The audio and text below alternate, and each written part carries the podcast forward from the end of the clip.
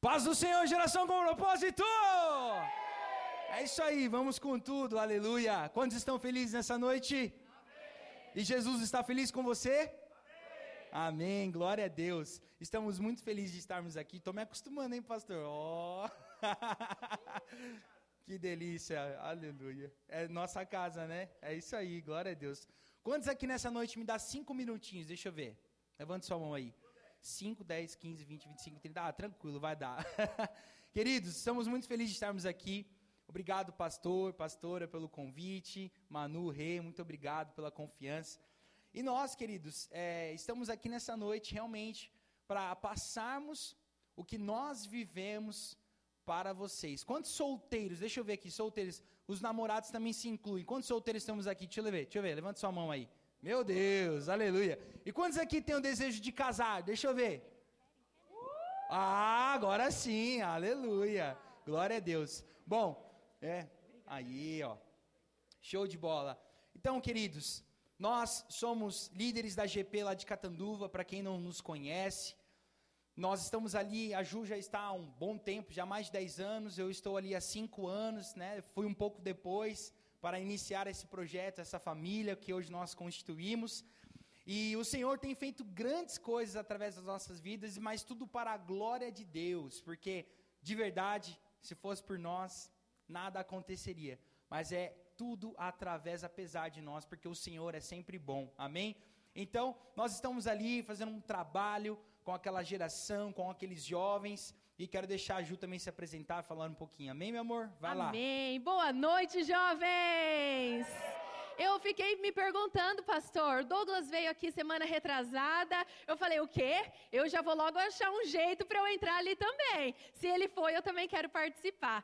Paz do Senhor, eu me chamo Júlia, sou esposa do Douglas e eu estou muitíssimo feliz de estar com vocês aqui nessa noite. Nós vamos falar a segunda parte, né, dessa série. A minha vida não é, não é um cinema. Quantos estavam aqui semana passada com Andressa e com Jefferson? Uh! Eu estava online e foi uma benção. Eles trouxeram aqui uma palavra poderosa, um ensino, juntamente com o testemunho, né, da crise do Vitor. Nós acompanhamos de lá pelo YouTube, para aqueles que estão ainda sem compromisso ou já têm um compromisso, mas está na estação da espera, da oração, da santidade. Ela contou aquele baita testemunho da Letícia, né, gente? Lá do acampamento, e eu estava naquele dia, ela veio igual uma leoa. Júlia Andressa, eu não quero mais que vocês sentem perto do Jefferson. Eu falei, tudo bem. Tudo bem, não foi, Dê? Foi desse jeito e o Jefferson, ó, zarpou. Depois ele foi chegando com jeitinho até que deu esse casamento abençoado de hoje. Mas eu estava, eu vi, eu vivi aquele dia trágico, mas foi bom porque depois resultou em bênçãos. Amém? Eu quero saber quem aqui tem TikTok e Instagram. Pode levantar a mão que eu sei que vocês têm. Quem aqui vê TikTok e assiste Reels? Levanta a mão que eu sei que vocês assistem.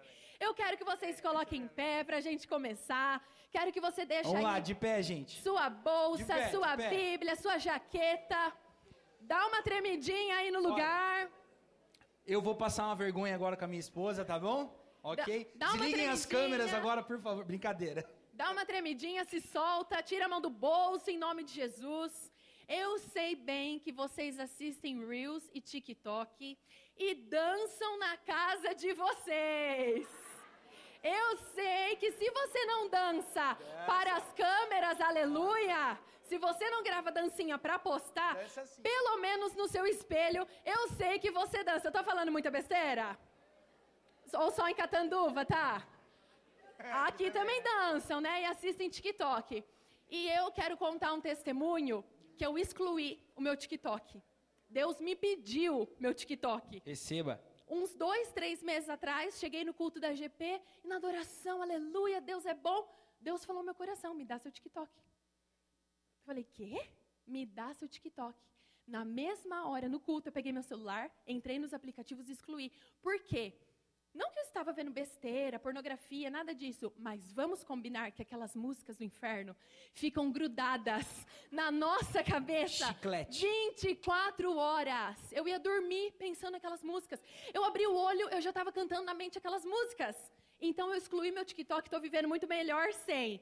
Mas eu quero pegar uma música que o diabo tem colocado nessa geração e transformar para os jovens da geração com propósito, amém?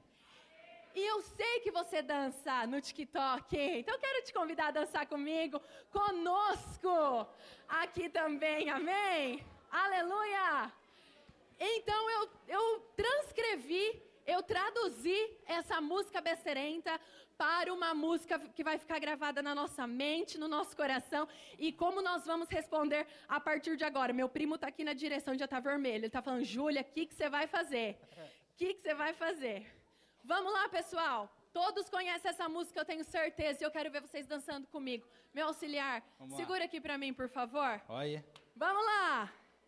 E quer saber se eu tô solteiro ou se eu tô namorando? Sou crente, sou crente, no meu pai tô esperando. Calma! Calma! Foi só demonstração. Agora cutuca o seu irmão. E eu quero ver todo mundo. As mídias, pode filmar as mídias. Vai, Guga. Vamos lá. Vamos lá. Um, dois, três. E quer saber se eu tô solteiro ou se eu tô namorando? Sou crente, sou crente. No meu pai tô esperando. Vocês podem Vamos mais. lá, gente. Solta a voz e o corpo aí. Vocês Vamos podem mais. Vamos de novo.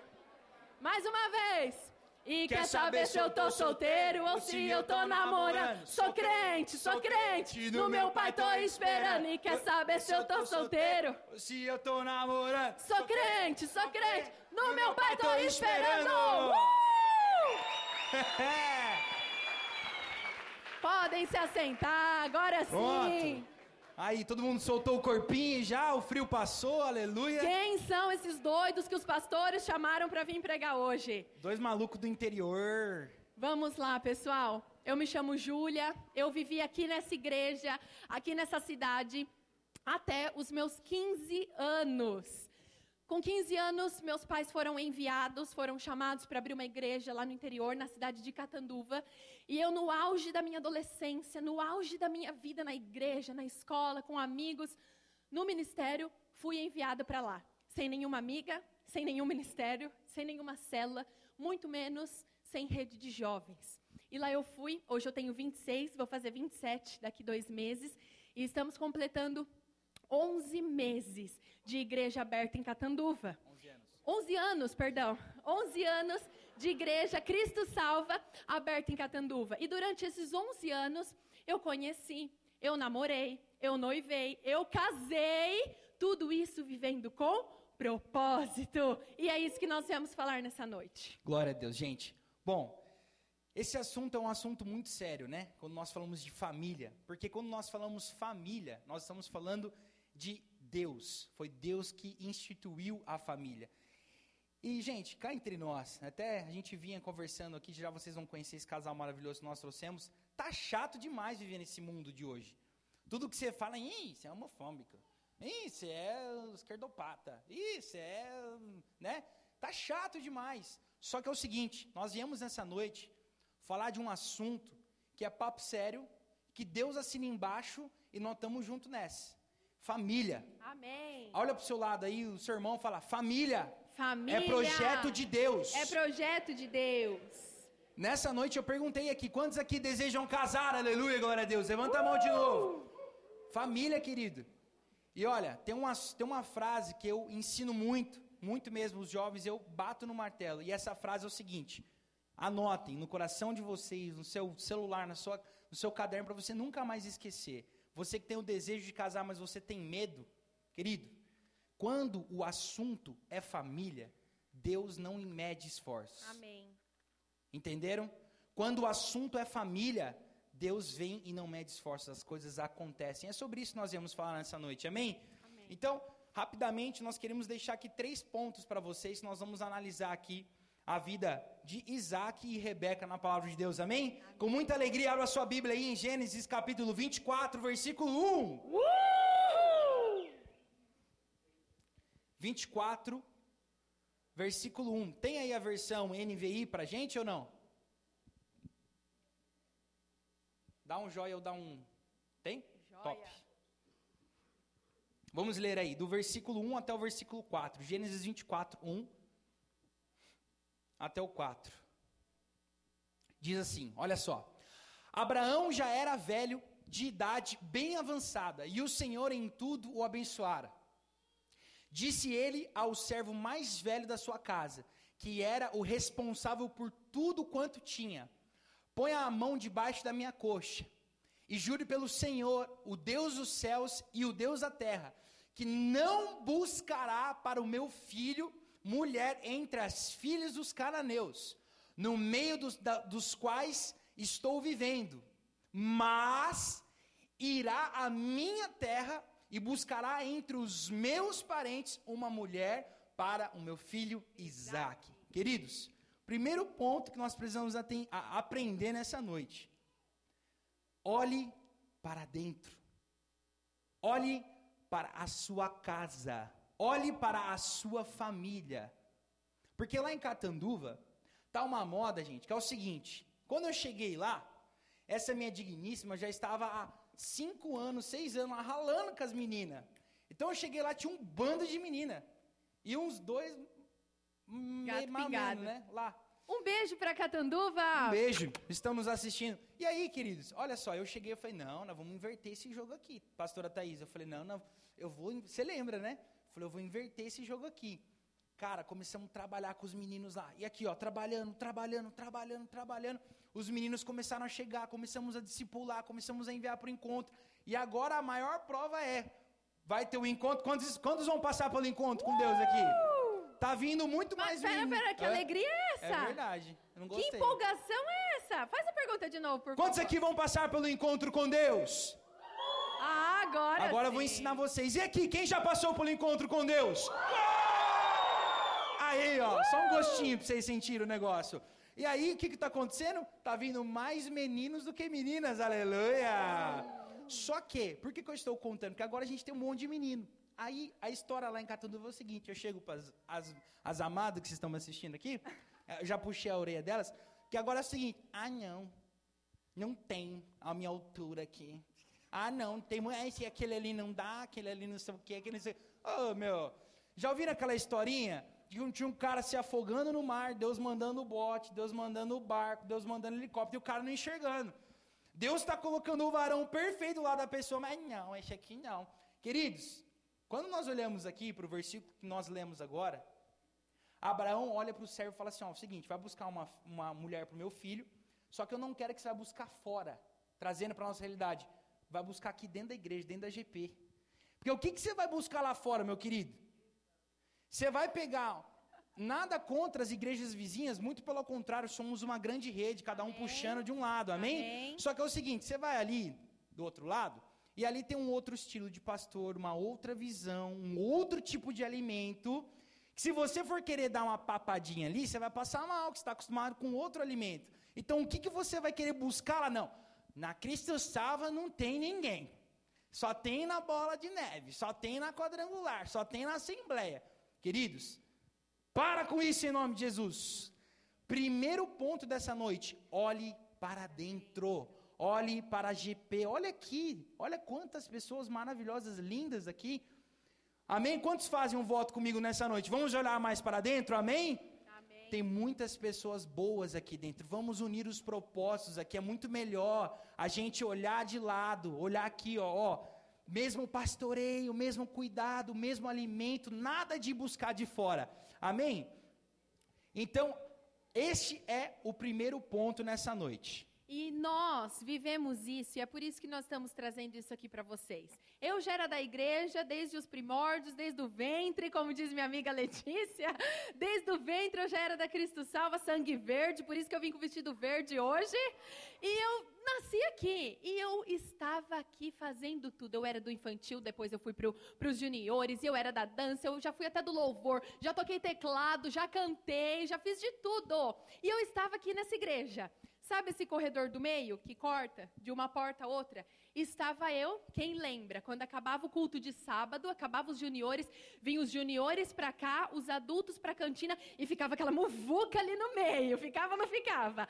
E estava eu e minha amiga andando, procurando meu pai, pedindo dinheiro para comer uma coxinha na cantina. Daqui a pouco. Tcharam! Uh! Um menino desse tamanho. De moicano. De moicano, conversando ali com um bolinho de amigo.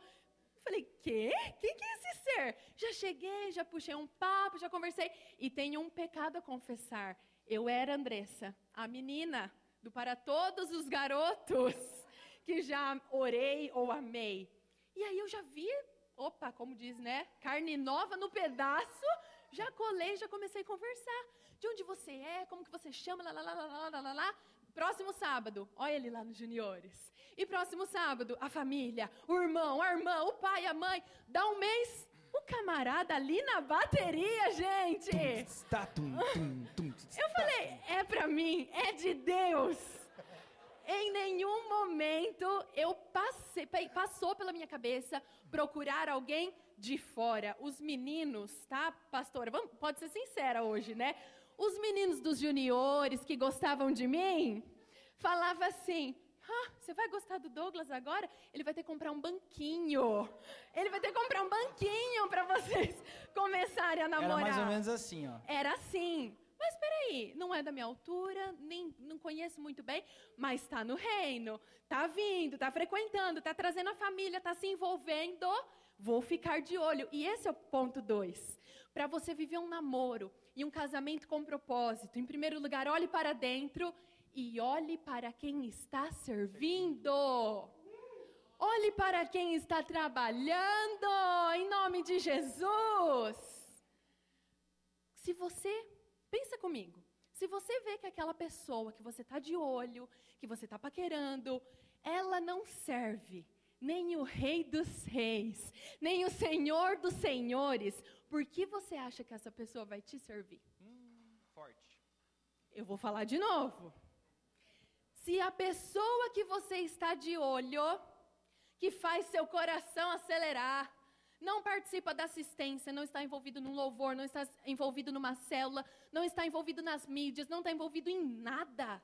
Se ela não serve ao Rei dos Reis e ao Senhor dos Senhores, por que você acha que essa pessoa vai servir a você num casamento?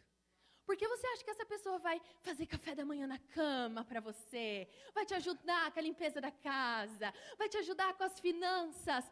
Se ela não consegue nem servir o Rei dos Reis, o Senhor Jesus. E Rebeca era uma varoa de valor, era uma mulher preciosa. E a palavra de Deus nos diz em Gênesis 24, 14 que ela estava servindo, ela estava trabalhando, ela estava envolvida, ela estava fazendo algo para o povo de Deus. Olha lá, concede que a jovem a quem eu disser, por favor, incline o seu cântaro e me dê de beber. E ela me responder, bebe, também darei água aos seus camelos, seja essa que escolheste para o teu servo Isaque. Saberei assim que foste bondoso com o meu senhor. Ou seja, Abraão não falou assim para o servo: vai lá, escolhe a varoa mais linda, aquela de cabelos loiros, cachos nas pontas, que bate na co- nas costas, aquela que usa as roupas do momento, aquela que tem o iPhone 13, aquela que está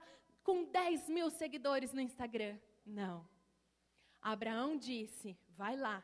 E escolhe para o meu filho aquela que vai te dar de beber, e ainda mais, vai oferecer dar aos teus camelos. Ela estava servindo, ela, trava- tava- ela estava trabalhando, ela não tinha preguiça, ela estava fazendo alguma coisa. Tem uma frase que a gente fala na GP Catanduva que é o quê? Faça qualquer coisa, Mas- mas, faça alguma favor, coisa. né? Se envolva na limpeza, se envolva para arrumar as cadeiras no fim do culto, se envolva para pagar a luz. Se envolva para ajudar o Renan e a Malu na decoração, se envolva para tirar foto, para postar no Instagram. Nós precisamos de voluntários, sim ou não? Como você quer namorar? Que você vai ter que servir uma pessoa para o resto das suas vidas, se você não consegue servir nem ao Senhor, ao seu Senhor.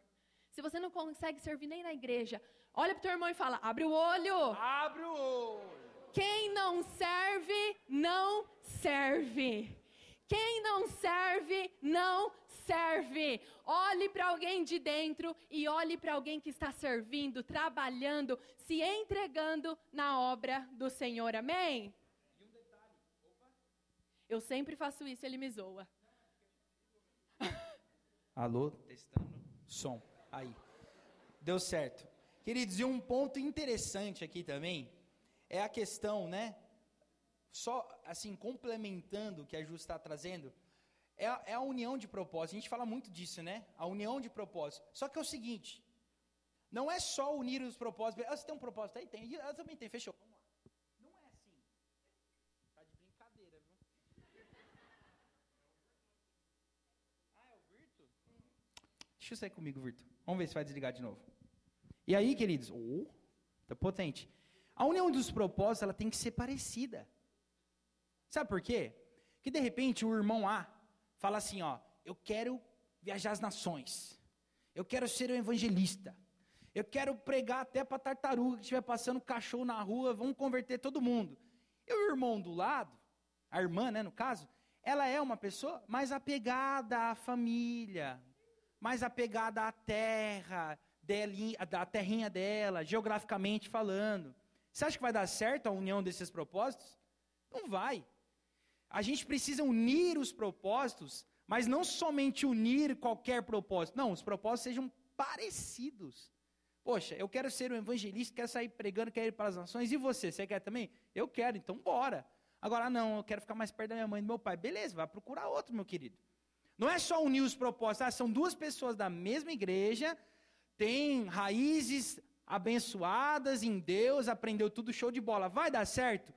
Temos que observar se os propósitos são parecidos. Amém? Então, quando você tiver Oi? Quando você tiver gostando, é, orando, já começa a dar uma olhadinha nos propósitos aí. Amém? Porque a gente vê muito o quê? casamentos e namoros errados. O cara, ele é de pregar, ele é de se envolver, ele é aquele que tem dez ministérios, ele está em tudo. E aí ele namora e se casa com uma abençoada que quer participar do ministério bancário. Ela só quer sentar no banco e ficar recebendo a palavra. Vai dar certo?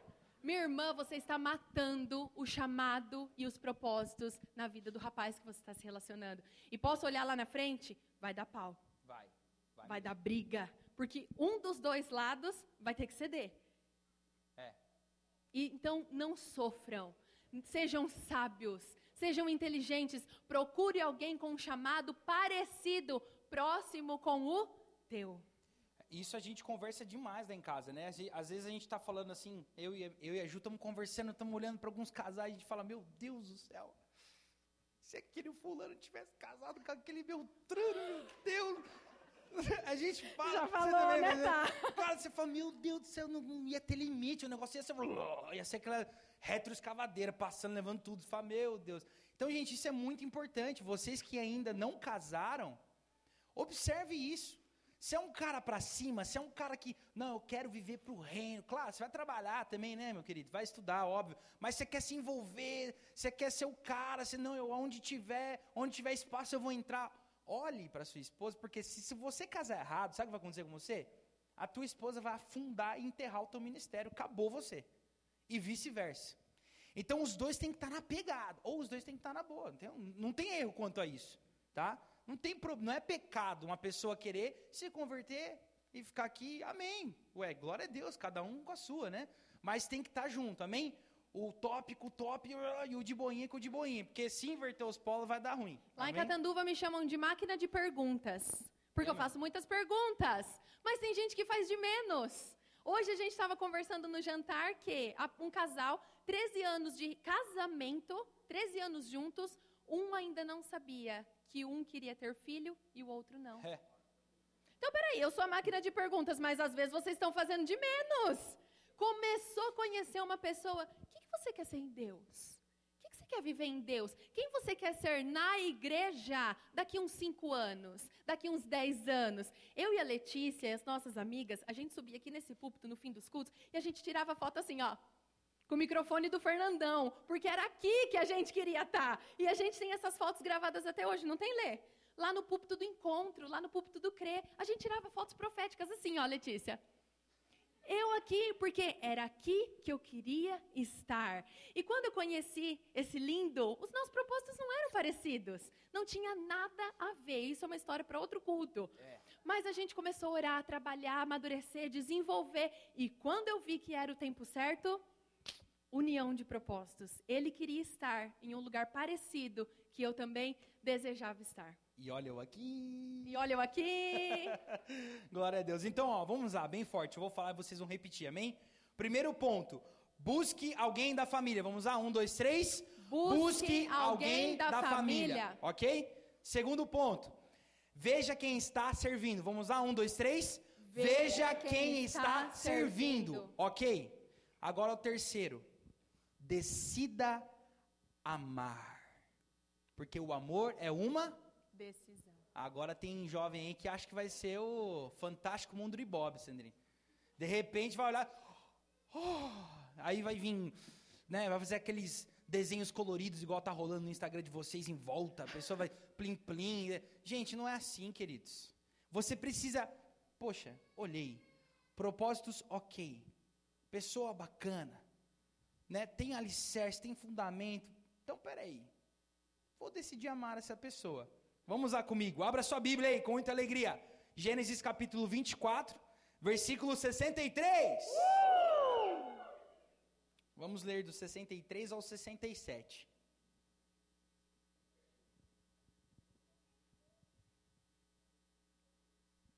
Olha lá. Vamos lá. Certa tarde, olha só. Isaac, né? Certa tarde, saiu ao campo para meditar. Ao erguer os olhos, viu que se aproximava camelos. Rebeca também ergueu os olhos e viu Isaac. Ela desceu do camelo e perguntou ao servo: Quem é aquele homem que vem pelo campo ao nosso encontro? É meu senhor, respondeu o servo. Então ela se, ela se cobriu com o véu. Grave bem se ela se cobriu com o véu. Depois o servo contou a Isaac tudo o que havia feito. Isaac levou Rebeca para a tenda da sua, da sua mãe, Sara, fez dela sua mulher e a amou. Vamos parar por aí. Queridos, olha a simplicidade de Isaac. Isaac bateu o olho, viu ali, né, Rebeca, trocaram aqueles olhares, bateu o olho e falou: hum, aquela ali tem um propósito alinhado com o meu, vice-versa. Não, é com ela, é com ela. E o interessante desse versículo é: quando eles têm essa troca, quando eles olham e falam, é isso mesmo, a Rebeca fala ali no versículo que ela se cobre com o véu. O que eu entendi desse, desse, desse versículo? Que neste momento, neste período, quando você decide amar alguém, antes do casamento, tem um negocinho chamado, muito importante, santidade. Um negocinho básico. Um negocinho tranquilo. Santidade. E nós vemos ali a postura de Rebeca.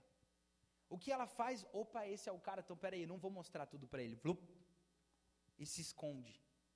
E se guarda. Agora tem umas amadas aí, né?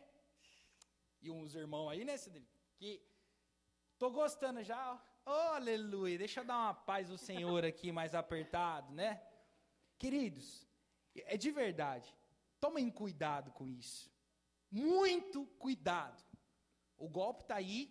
Cai quem quer. Cai quem quer. Amém? O pecado está aí. Então, o nosso conselho, nós vivemos isso. Nós escolhemos realmente esperar no Senhor. E nós vamos contar alguns testemunhos da nossa parte do que nós estamos colhendo e vivendo hoje pelo tempo da espera. Porque, gente, é, é legal, né? Esperar é muito difícil. Mas Jesus não veio falar que ia ser fácil, amém? Porém, temos consequências. Quando, quando alguém espera, consequência positiva. Quando não espera, negativa. Né? Muitos casais que nós já conversamos e ó, o negócio é complicado. Então, decidam colocar o véu, amém? Amém, GP? Vamos colocar o véu, vamos esperar, vamos decidir amar, mas vamos esperar. Vamos ficar tranquilinho, nada daquele cola-cola, né? Nada daquele aquele apego, mensagem, gente. O negócio está complicado demais seu WhatsApp aí. É uma benção hoje para quem sabe usar, mas isso aí é uma maldição para quem não sabe. Cuidado, gente. Não tem, eu vou só abrir um, nem estava aqui, mas eu vou abrir só um parente. Não seja burro de ficar mandando foto tua no WhatsApp, cara. Aquele negócio é criptografado, vírgula. Na é verdade, pastor, pastora, cuidado com esse negócio, essa troca aí, isso aí é do diabo, isso é do capeta, isso não presta. Não faça essas trocas de mensagens quentes, fotos quentes, isso aí, gente, ó, é a pior maldição, e desculpa a palavra, mas é muita, não tem outra palavra, é muita burrice mesmo, sabe? É mesmo, não tem uma, gente, é muita, não, não dá, entendeu? Não dá. Então, cuidado com essas mensagens. Quando você decidir amar alguém, não fique trocando essas mensagens quentes, essas fotos, não vai rolar isso aí, vai dar pau isso aí. Então, esse é o terceiro ponto dessa noite. Vamos decidir amar, vamos decidir viver em santidade. Amém? Amém. Para vivermos um namoro e um casamento com propósito. Um, Busque de dentro. Dois, busque quem está servindo. E três, decida amar. Para de graça. Faça uma escolha. Vocês escolhem tanta coisa o dia inteiro. Escolhe uma pessoa de Deus. Escolhe uma pessoa que está aí, que tem o mesmo propósito que você. E construa uma família, que família é de Deus. Mas, Júlia, beleza. Já estou escolhendo, já estou trabalhando, já estou servindo. E estou aqui.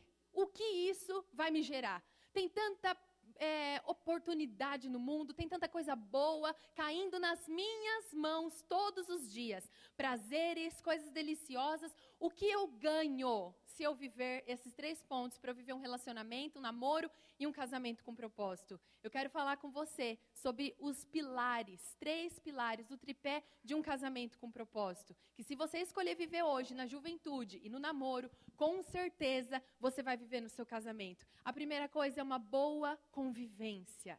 Quem não tem Jesus vive em pé de guerra dentro de casa. Quem não vive em propósito, quem não paga o preço no namoro, certamente quando se casar, quando fechar as portas, quando falar beijo mãe, beijo pai, vai viver um inferno dentro de casa.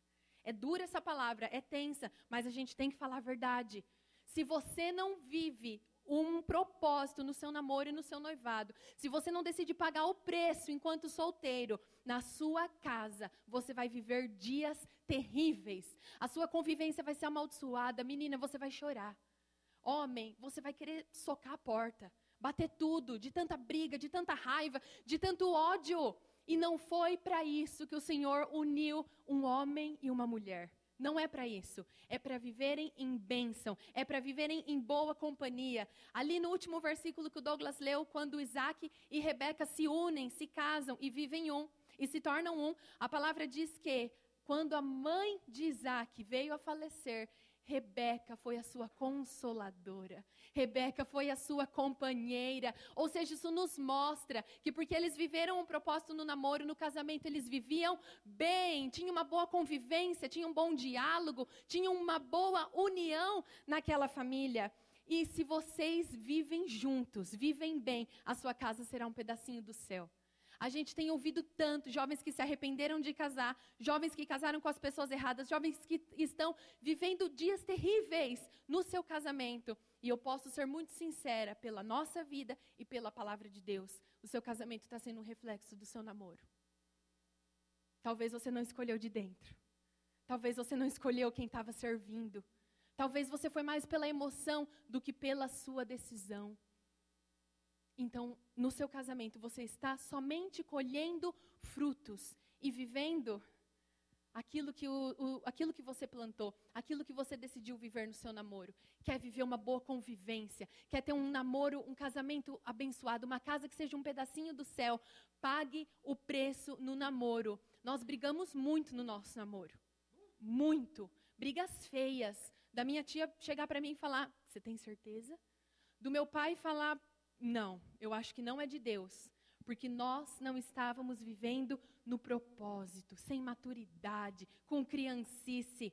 A partir do momento que foi decidido amar e amadurecer, hoje eu posso dizer que a gente vive um pedacinho do céu dentro da nossa casa.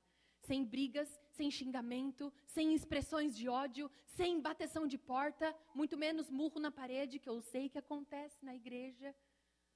Porque foi algo que a gente decidiu plantar no nosso namoro, para poder colher no nosso casamento.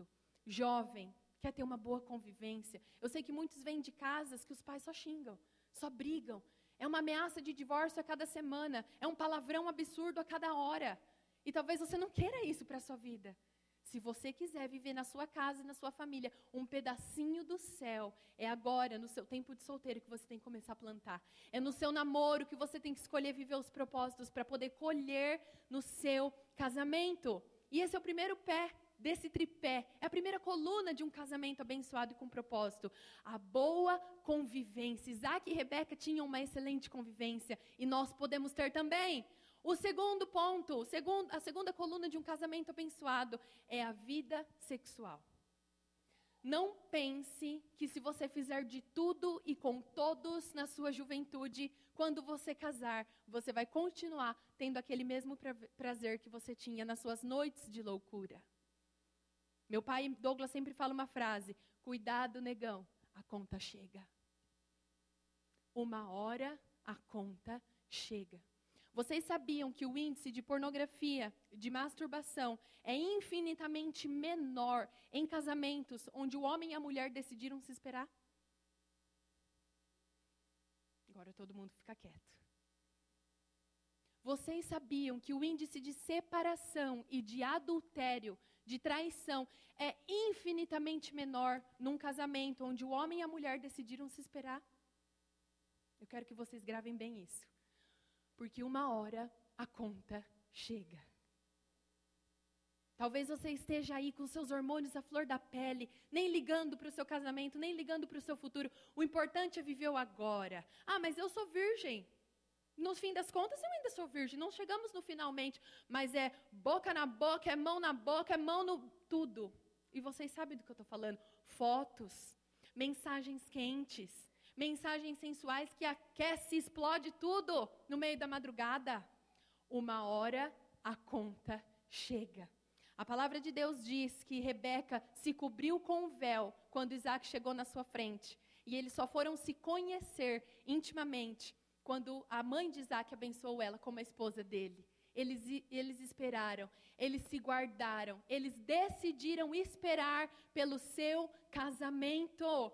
E a palavra diz que eles tiveram filhos, e eles tiveram bênçãos, e eles foram infinitamente prósperos e abençoados por conta de uma decisão. Nós escolhemos viver essa loucura. É uma loucura, não é, pastora? É uma loucura. É uma loucura esperar um homem, uma mulher na sua vida inteira. Primeira vez na lua de mel, isso não der certo. Nós estamos aqui para falar que a vontade de Deus é boa, perfeita e agradável. E eu quero te deixar aqui um desafio. Experimenta. Só experimenta. Viver o que a palavra de Deus te manda e depois a gente vai conversar. Seu casamento vai ser muito melhor. Seu marido só vai conhecer você, sua esposa só vai conhecer você. Não vai existir peso, sobrecarga, sujeira e aquilo que eu já falei: pornografia, masturbação, traição, adultério e divórcio cai profundamente por uma decisão que você decidiu fazer lá atrás. Por uma escolha que você escolheu lá atrás. Eu vou me guardar para o meu casamento. Vocês vão viver maravilhas como nós temos vivido. Se vocês fizerem boas escolhas. É possível, amém? E o terceiro tripé do casamento. Primeiro, a Ju falou diálogo, segundo, sexual, e o terceiro, finanças. Porque, gente, um casamento com as finanças bagunçadas é ruim, né, pastor? Queridos, é, é muito perigoso, sabe? De verdade, é, é algo assim, muito terrível, terrível. E é possível nós casarmos da maneira certa e iniciarmos da maneira certa. Porque uma observação aqui eu quero fazer. Tudo isso que nós estamos vivendo aqui hoje é fruto de todas as palavras que nós recebemos aqui deste altar. Não existia nem o templo pronto ainda. Nós estávamos sentados aí igual vocês estão hoje, ouvindo palavras melhores do que essa. Quer ver uma coisa? Palavra de consagração do culto. É, parece, parece o, o, o como que fala? O, o, intervalo. o intervalo, né? Às vezes parecia intervalo. E chegava a palavra de consagração, um monte de jovem ia tomar água e não sei o que tal. Cara, eu ficava aqui, às vezes sentado, só ouvindo, quero ver o que o Fernandão vai pregar. Quero ver o que, esses caras vão pregar. E, gente, quanto eu aprendi nessas palavras de consagração aqui neste púlpito. Comecem a dar valores às pequenas coisas. Comece a fazer o inverso do que as pessoas não fazem, de costume. Então, palavras como essas, como Gé e Andrés trouxeram aqui, vão dar base, alicerce para vocês viverem um casamento top. Porque hoje nós só vivemos isso aqui porque nós aprendemos. E não vai ter desculpa para vocês, assim como não teve para nós. Sim. Não sei se vocês sabem, mas esse, essa coisa linda, esse meu amor aqui, ela é sobrinha do pastor Narciso.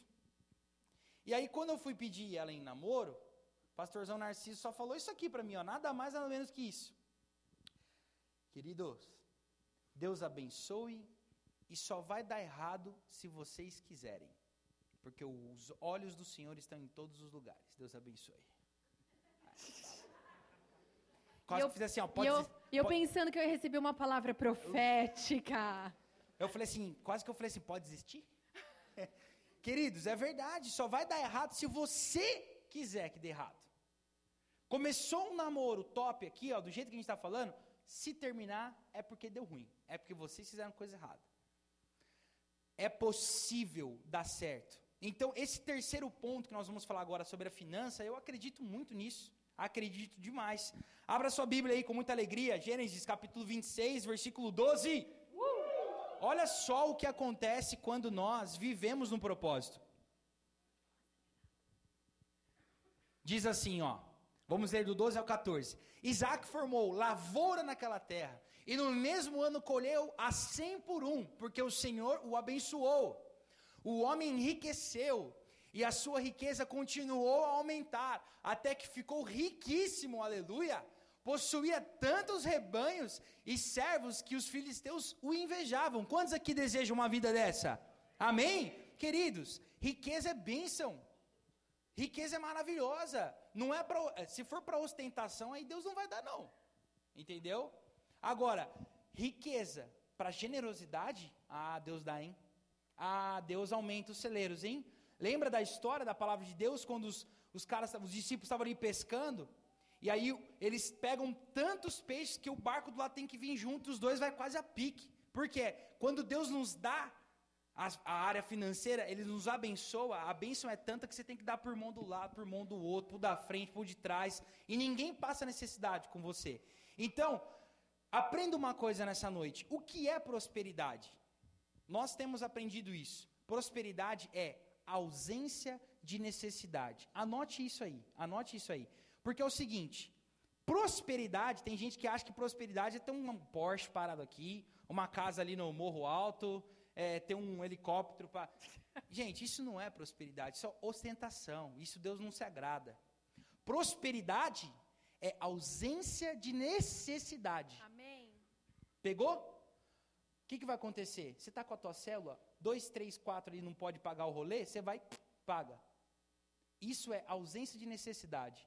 Você está ali com o teu irmão, pô, cara, tô vendo o tênis do cara furado ali, você tem dinheiro, você vai, ó, um tênis novo, pá! Ausência de necessidade. Isso é prosperidade. Amém, queridos? Não é ostentação, não é o azulzão na conta. Se Deus mandar, amém. Quanto mais manda, mais generosos nós vamos ser. Amém? Foco no propósito.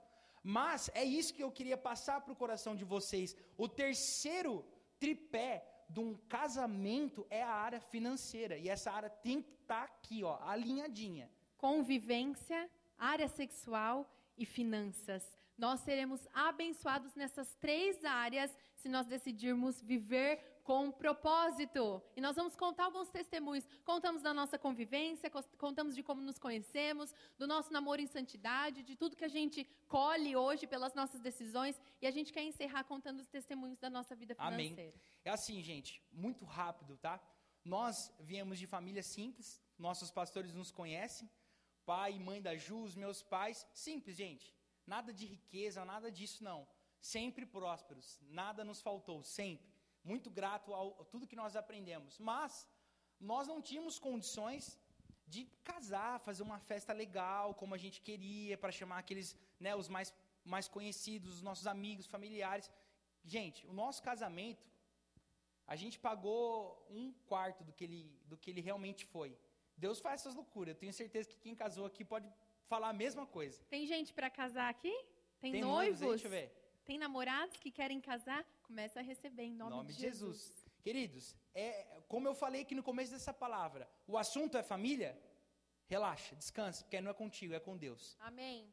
Deus não mede esforço, porque Ele é o Deus da família, amém? O mundo hoje não prega isso, mas a gente vai continuar pregando e vamos falar até o fim. Amém. O Deus é o Deus da família, homem e mulher, casou, acabou, filho. É isso aí, entendeu?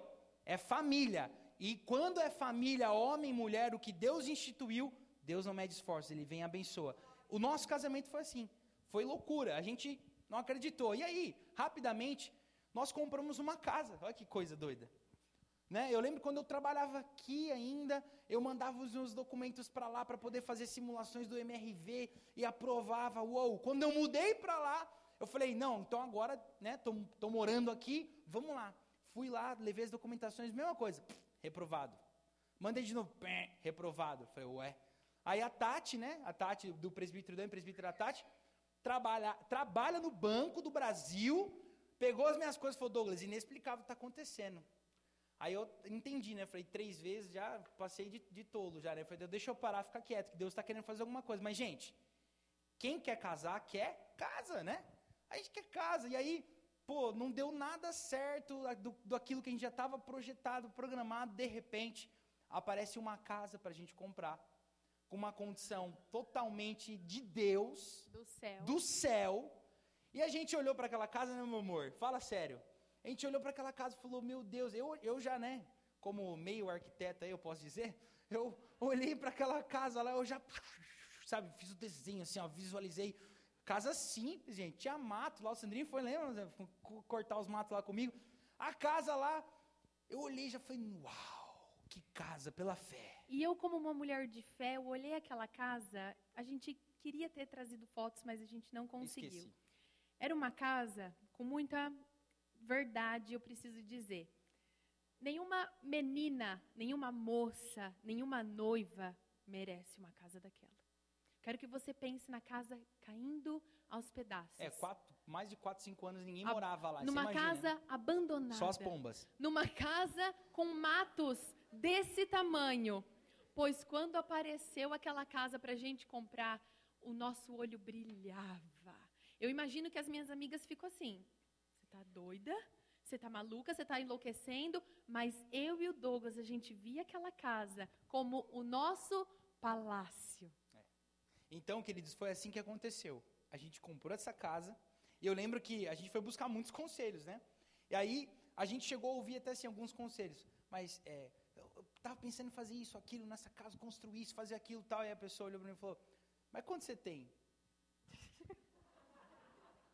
Nada é só meu salário mensal. né? Queridos, Deus foi nos prosperando. Os recursos, a conta, ó, gente, aprenda uma coisa. Quem é que é da área da finança, da financeira, gosta de número, de cálculo? Levanta a mão aí, deixa eu ver. Aprenda uma coisa, vocês aí, ó, que eu também sou. Cara, quando vocês pararem para fazer a conta, a conta não vai fechar. Não fecha. Se você viver um não propósito fecha. e focar na sua família, a sua conta não vai fechar. Não fecha. Aquela casa abandonada, deixada e largada se transformou hoje na nossa casa. Uma casa reformada, uma casa linda, uma casa pronta para receber pessoas. Todos estão convidados para ir lá conhecer a nossa igreja Isso e aí. ficar na nossa casa. Uma casa com um espaço que a gente faz festa, a gente faz reuniões, a gente faz oração, a gente faz jantares. Os nossos amigos dormem, os nossos discípulos ficam lá de madrugada. A nossa casa hoje é linda, porque o Senhor nos deu e porque nós tivemos fé porque o Senhor foi multiplicando os nossos recursos não, isso não está bom. Vamos reformar e Deus dava. Não, isso aqui tem que mexer e Deus dava, e Deus dava, e Deus dava. E hoje a gente pode falar. Nunca imaginamos morar numa casa daquela. Verdade. Nossa condição financeira hoje, com três anos de casado, com humildade, é melhor do que o dos nossos pais. que passaram anos trabalhando e se esforçando. Por, nossa, por nosso mérito, jamais. Jamais. Pela honra e Jamais. glória do Senhor. E nós queremos profetizar isso na vida de É. vocês, mas só vai receber quem pegar. É isso aí. Só vai receber quem quiser. Nós vamos profetizar. Vocês estão preparados? É. Queridos, e rapidamente, só para finalizar aqui nesse desse testemunho, assim, é engraçado ver como Deus faz as coisas, né? Porque eu lembro quando a gente estava lá reformando a casa, eu falei, vamos orar? Vamos. Casa, meu Deus do céu, né? Era só as pombas lá, batendo nas asas. Aí a gente começou a orar e eu, eu, eu declarei, eu, eu, eu profetizei sobre aquela casa, veio algo assim de dentro, sabe aquela coisa, né? Que vem assim de dentro. E eu profetizei. Eu falei assim: essa casa vai ser um hospital de vidas. E eu entreguei isso para Deus. Falei, Senhor, essa casa é tua, não é nossa, não. Gente, é de Deus aquilo ali. É de Deus. Então, as coisas foram acontecendo. Só mais um detalhe, para que você que está aí, assim, de repente, ah, eu não quero me envolver tanto. Queridos, em 2019 foi o ano do nosso casamento. Em Em- maio. É, em fevereiro, campamento de carnaval, eu e a Ju, com as coisas do casamento aqui, as contas aqui, tudo aqui. Casa para terminar, detalhe pra do terminar. casamento para fechar. E agora? E agora? Vamos servir. Paramos tudo e a gente foi. Contra a nossa vontade, porque a gente queria focar nas coisas do nosso casamento. Eu falei, não, vamos servir ao reino, vamos servir a Deus. Paramos tudo, deixamos tudo lá, meu pai soldando, fazendo portão, quebrando. E eu e ela lá, cuidando dos jovens. Ah, vai pra cá, não, isso aqui, né? Focados. Quando nós fizemos isso, queridos, naquele acampamento, veio mais de três casais, né? Chegou, "Ô, vem cá, a gente queria falar com você, ó. Deus colocou no nosso coração, a gente está dando a geladeira para vocês, tá? Pode contar com a geladeira. A gente assim, ó, amém. Aí chegou outro, ó, deixa eu falar, você já tem máquina de lavar? Não. Nós vamos dar, fica tranquilo, amém? Glória a Deus, é a gente lá, cuidando dos jovens. Daqui a pouco chegou outro casal. Gente, tudo no acampamento de carnaval. Você já tem micro-ondas? Não. Nós vamos abençoar vocês. E aí Deus Cama. colocou isso no nosso coração. Ganhamos a cama, ganhamos o fogão, ganhamos tudo. Quanto? Enquanto nós É trabalhávamos para o Senhor. Quanto mais a gente trabalhar para o Senhor, mais as bênçãos vêm. Sai Amém? das contas, sai do papel. Às vezes você fica pirando sua cabeça É. naquela continha, naquele lápis. Vai trabalhar para o reino, vai servir ao Senhor, dá seu tempo para ouvir uma vida que está chorando, dá seu tempo para orar com alguém e você vai ver as bênçãos do céu sendo derramadas Uh, sobre aleluia! a sua vida. Eu E eu quero profetizar agora sobre os namorados, sobre os noivos, sobre aqueles que vão casar. Em nome de Jesus, Amém. que quanto mais você servir ao Senhor, Isso que quanto mais você se envolver no reino, que quanto mais você trabalhar para a obra de Deus, os milagres e as provisões vão cair nas suas mãos. Provisão de festa, provisão de casamento, provisão de casa, sonhos realizados em nome de Jesus. Amém?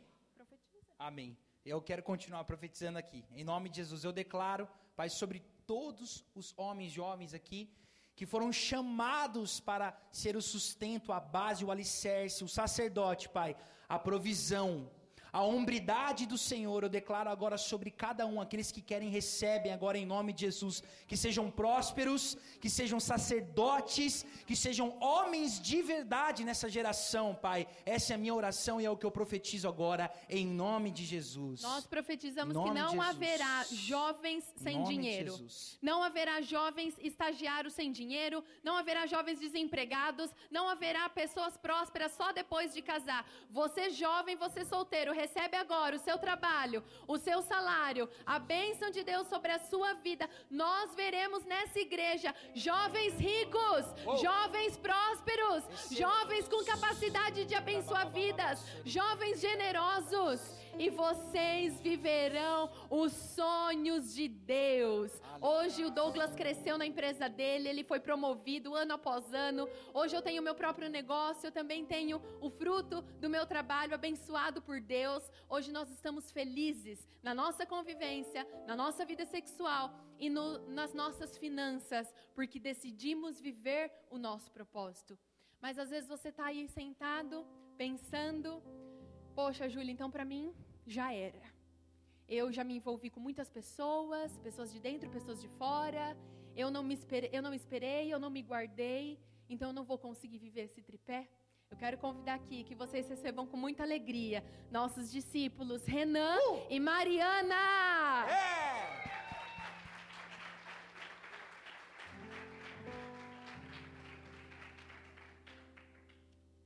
Glória Amém. a Deus.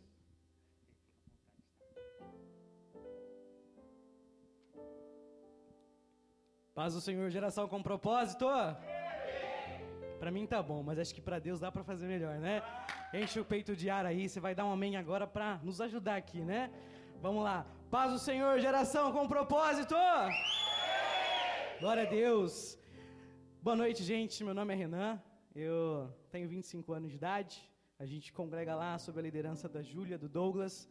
E nós viemos aqui compartilhar um pouco da nossa história, uma parte da nossa história. Essa é minha esposa, Mariana. E, e eu gostaria então de estar trazendo para vocês algo da parte de Deus. Amém? Faz o Senhor, geração com propósito.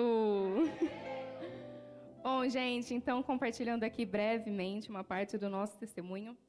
É, eu vim de uma família cristã, tanto do, da parte do meu pai quanto da parte da minha mãe. O Renan se converteu na adolescência e desde então sempre foi muito engajado dentro da igreja. É, mas eu me envolvi num relacionamento muito nova e, consequentemente, esse relacionamento deu errado. Então, eu tive comigo durante um bom tempo da minha vida que eu só namoraria novamente se fosse para casar. Porque eu entendia que o namoro não é apenas para você se conhecer, para você ver se, se esse relacionamento vai dar certo. Você precisa entrar nesse relacionamento sabendo que essa pessoa é o homem de Deus para sua vida. Então, eu queria ter essa certeza antes de me envolver num relacionamento sério novamente. É... Amém? E, e, a gente, a Mariana sempre teve isso com ela, essa convicção de que ela queria algo realmente assim, certo. Não era aquele, não seria aquele relacionamento, ah, vou conhecer, e amém. E só que aconteceu que na caminhada da vida a gente se afastou. A gente teve alguns problemas, a gente saiu machucado das nossas devidas congregações e nós percebemos então que, que nós somos lançados né, para longe da presença de Deus. Sim. E quando eu conheci o Renan, antes mesmo de o conhecer pessoalmente, eu o conhecia de ouvir falar. Meus líderes é, e pastores da minha antiga igreja sempre falavam muitas coisas boas a seu respeito. Então, quando a gente se encontrou no mundo, eu já surgiu ali um interesse pela sua boa fama. Então, a gente deu início nesse relacionamento totalmente errado. É, estávamos vivendo uma vida de pecado e tudo que começa errado continua dando errado, porque a gente começou a ter um relacionamento ali totalmente de pé de guerra. A gente brigava, não tinha conexão de ideias, a gente se magoava, não realmente não dava certo. A gente era conhecido como casal de briga. Nossos amigos sempre contavam as horas para esse relacionamento terminar, porque eles também sofriam com a gente. E então, nesse, nessa fase, o desejo do meu coração era conhecer o Renan em Deus. Eu tinha o desejo de voltar para a igreja. Então, eu poderia ter buscado de outras formas. Eu poderia ter buscado é, ajuda, eu poderia ter buscado conselhos, eu poderia ter buscado mais de Deus. Só que eu esperneei, eu ameacei, eu chantageei, eu chorava e totalmente errada, é, achando que eu ia trazer ele de volta ali para a igreja dessa forma. E certamente deu errado. Mas Deus enviou ali, no trabalho que ele já trabalhava há oito anos, uma pessoa para trabalhar temporariamente, cheia de amor por almas, cheia de. Do Espírito Santo, foi realmente usado pelo Espírito Santo, usou das melhores estratégias para semear ali no coração do Renan o desejo de voltar para Jesus. O Marcos, na nossa vida, foi um resgatador. E eu tenho algo para falar aqui para vocês que é, se um dia você foi resgatado por alguém, se permita ser usado por Deus para resgatar outras pessoas. Existem pessoas que Deus vai colocar na sua vida que vão ser resgatadas através de você. E, então perceba só, né? A gente, um, um, um, casais que conhecíamos a palavra de Deus, conhecíamos a presença e nos afastamos. E nesse momento Deus envia essa pessoa para pregar, para resgatar. E quando nós chegamos ali na Cristo Salva, eu lembro que foi uma GP, o primeiro culto do ano, a Júlia inclusive estava pregando na ocasião, e, e, a gente ficou assim espantado, né? E Deus já começou a nos resgatar, Deus já começou a nos puxar. A gente foi no segundo culto, que foi no domingo, no dia seguinte, e Deus continuou nos resgatando. E a gente teve um posicionamento muito rápido. Nós nos posicionamos. É importante você colocar isso na sua mente. Nós nos posicionamos ali. Foi uma coisa que partiu de nós. Nós olhamos um para o outro, conversamos e falamos assim: chega. Batemos cabeça até aqui, brigamos até aqui, buscamos, fizemos da forma errada, mas agora nós nos posicionamos para seguir e para viver aquilo que Deus tem para nós. E esse posicionamento, queridos, quando a gente chegou na igreja, faltavam seis meses para o nosso casamento. Então nós estávamos com a data marcada. Seis meses. Então eu quero que você pense, qual era a nossa chance? Qual era a probabilidade disso dar certo? Qual era a chance que a gente tinha? E, e eu tenho algo para dizer para você também. Durante esse, esse, esse nossa chegada, esses seis meses, o inimigo colocou nas nossas cabeças coisas como vocês já perderam a sua chance. Vocês tiveram a oportunidade, mas não fizeram. Não há mais tempo. Agora é fácil. Talvez você entrou aqui essa, nessa noite com esse pensamento, dizendo, com o inimigo te acusando, dizendo para você já não existe mais esperança, você já errou, você já fez o que tinha que fazer, agora é fácil. Mas se Deus fez nas nossas vidas, se Deus trouxe a gente, se Deus fez um propósito nas nossas vidas, Ele pode, Ele vai fazer na sua vida. Sabe, o Jesus que você segue, o Jesus que a gente vem e escuta aqui, é o Jesus que chamou para fora Lázaro. A Bíblia vai dizer que Lázaro ele já cheirava mal. Um corpo que cheira mal já está apodrecendo já não há esperança, já está morto. Mas sobre a voz de Jesus, quando Jesus disse Lázaro vem para fora, o corpo teve que se remontar de novo. Então talvez os seus talvez o inimigo tenha colocado os seus sonhos para sua vida já morreram, os projetos da sua vida já morreram. Não há mais a possibilidade de ter um relacionamento para sua vida. Mas essa noite Deus está te dizendo que se ainda há esperança. Amém? E nesse momento a gente estava ali, então, seis meses para o casamento. Não estávamos uma vida ali de aprendizado. Nós não sabia, eu não sabia o meu propósito, o que eu tinha que fazer. Eu não sabia é, o que, o que era, qual era a minha missão dentro de um casamento. Seis meses não é nem um ano letivo. E durante seis meses, nós percebemos que, que o Senhor, Ele fez um intensivo nas nossas mentes. Ele remiu o tempo. Sim. É, com três meses de Cristo Salvo, eu fui atrás de uma mulher de Deus, minha discipuladora, e fixei ali, tive o desejo, a sede, uma, realmente, realmente uma sede de buscar por conhecimento.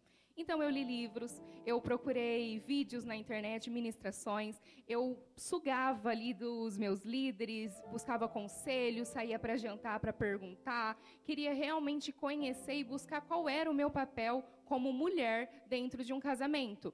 Eu sempre falo para todos a minha volta é que, às vezes, a gente senta num culto de domingo e vai escutar uma palavra de família e a gente ignora, porque a gente não está num noivado, não está num relacionamento. Ah, eu estou solteiro, não serve para mim. Mas quando eu já estava dentro de um relacionamento, noiva, prestes a casar, aquelas palavras faziam tanto sentido na minha vida, e eu olhava aquilo e ansiava tanto viver aquilo, que eu busquei realmente por conhecimento. E sabe, é importante frisar que nós, vindos do mundo, vindos dessas situações, às vezes a gente feriu o propósito de Deus. Então nós pagamos as consequências, nós pagamos o preço. Sabe, você escolhe o que planta, mas não escolhe o que colhe. Então a gente teve que colher os, é, as devidas consequências daquilo que fizemos. Mas quando a gente entra, no, quando a gente teve esse momento de aprendizado, nós nos posicionamos. E aí nós então aprendemos e entramos dentro do casamento. E aí quando a gente casou, Acabou o problema? Não. Quando nós casamos, primeiro mês de casamento, nós começamos então a, a exercer de fato aquilo que, que o Senhor tinha para as nossas vidas, porque nesse momento a gente já tinha entendido, a gente já tinha aprendido, a gente já tinha sido preparado nesses seis meses por Deus. E aí no primeiro mês de, de casamento, eu lembro que, primeiro mês, eu estava oito anos na empresa e eu perdi o emprego. Eles me chamaram e falaram, Renan, a gente vai te desligar. E vocês sabem que lá em Catanduva eu sei que tem, aqui eu acho que não tem, né, do boleto para pagar. Acho que isso é coisa do interior. E, e aí eu me olhei diante daquela situação e falei, e agora? O que, que a gente vai fazer? Só que agora eu já não era mais aquela pessoa do mundo que não confiava, que não tinha um amparo. Agora a gente tinha a presença de Deus. E, essa, e esse rompimento do meu trabalho não foi uma, uma consequência, mas foi um encerramento de ciclo.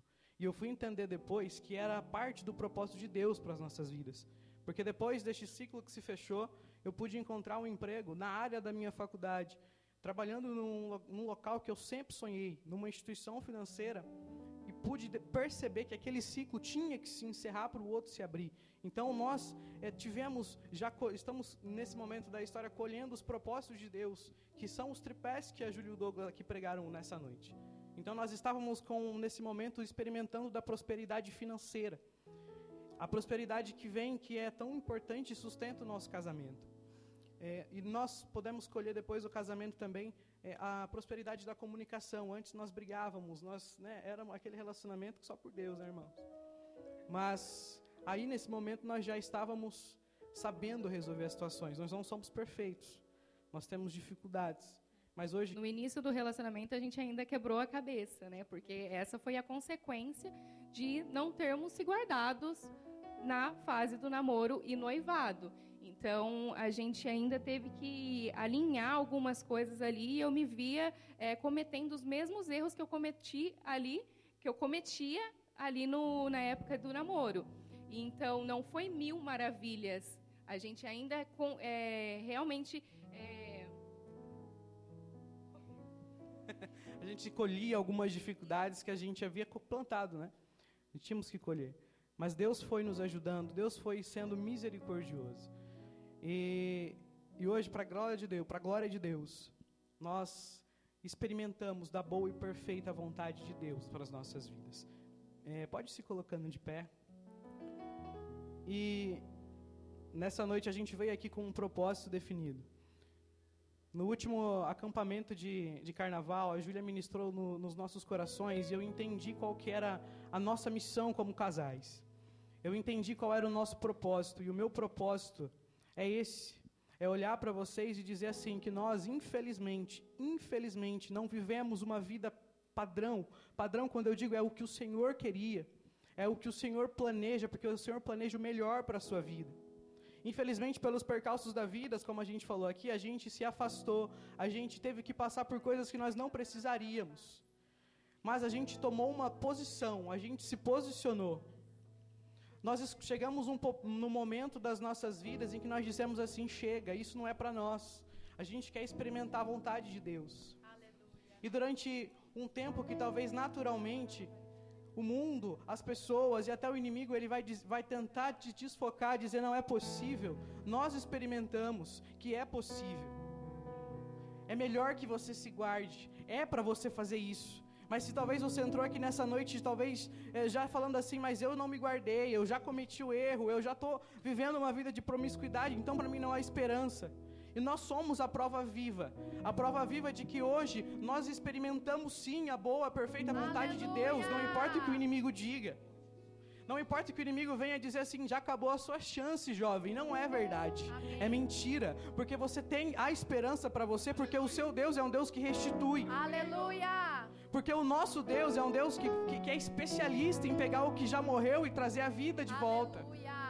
O nosso casamento é prova viva, mesmo que nós passamos por momentos de dificuldades, mesmo que nós rompemos e rasgamos a vontade de Deus, por mais que colhemos as nossas dificuldades, o Senhor ele ainda veio com o bálsamo dele e nos abençoou porque nós nos posicionamos. Então nessa noite, eu quero que você comece a se posicionar eu quero que você comece a feche seus olhos, comece a orar. Eu quero que você comece a dizer assim, Senhor, eu, eu, eu até aqui, talvez eu tenha feito coisas que não são da sua vontade. O meu relacionamento, eu tenho vivido coisas que não são da sua presença.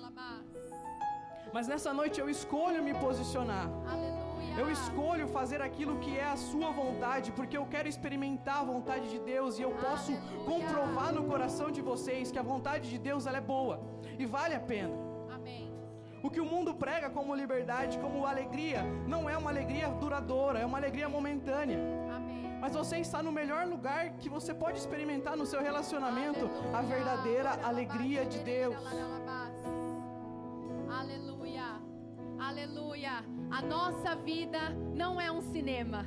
A nossa vida não é uma história perfeita, a nossa vida não é um conto de fadas, mas a nossa vida pode experimentar a boa, perfeita e agradável vontade de Deus. Se decidirmos viver uma vida com propósitos. De uma maneira bem rápida, eu queria convidar você, jovem, que não namora, solteiro, vem aqui na frente rapidamente, fazer uma aliança com seu Deus. Xerecandaralaba